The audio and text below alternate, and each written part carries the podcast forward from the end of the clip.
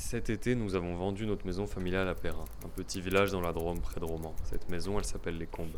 Et elle a appartenu pendant des générations à nos différentes familles respectives, dont les Brunel d'un côté et les Chaux sont de mon côté. Enfin, du côté de ma mère et de ma grand-mère, car moi, je n'y ai pas vécu, sauf pendant deux mois, au moment où le grand déménagement commença. L'occasion de trouver et de retrouver pour ces deux familles tant d'objets de souvenirs qui semblaient tous dire d'une même voix la tristesse et la fin d'une époque. Chez ma mamie, Josette, j'en profite aussi pour l'interroger sur le dernier été qu'elle y a vécu. Avant d'entamer l'entrée au milieu des aboiements de sa chienne Mirabelle dans son appartement à Romans, elle me raconte ce souvenir de ce dernier été qu'elle a vécu à Perrin, aux Combes, en ce lieu d'un été.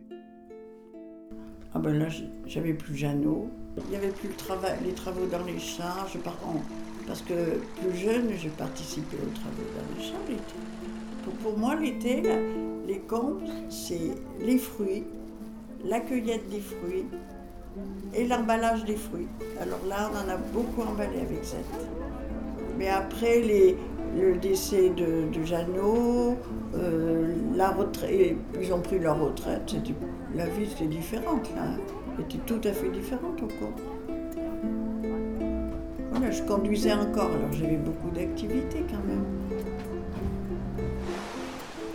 Et puis j'ai voyagé, j'ai quand même fait des voyages organisés.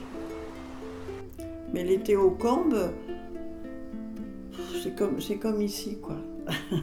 J'étais toute seule, Zette, de son côté, n'était pas encore toute seule parce qu'elle avait Paul, mais les enfants étaient partis, c'était plus la même vie du tout.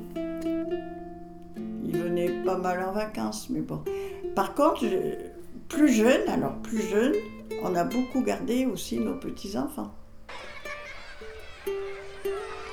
Et garder nos petits-enfants, ça impliquait, quand on les avait, porter le goûter dans les coteaux. Euh, je me rappelle toujours les enfants de Jean-Paul qui n'étaient pas grands.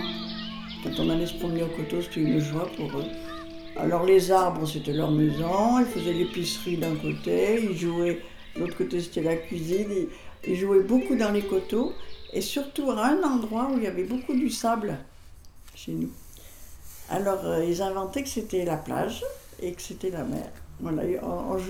On, jouait, mais plein, plein d'imagination. On faisait des jeux imaginaires.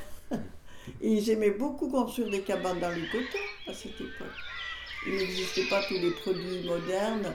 Maintenant, les jeux vidéo, tout ça, ça n'existait pas. Alors leur joie, c'était, c'était d'aller dans la campagne, dans les coteaux. On faisait beaucoup de la marche. On a, avec les enfants, on a bien crapé, les coteaux, les petits chemins.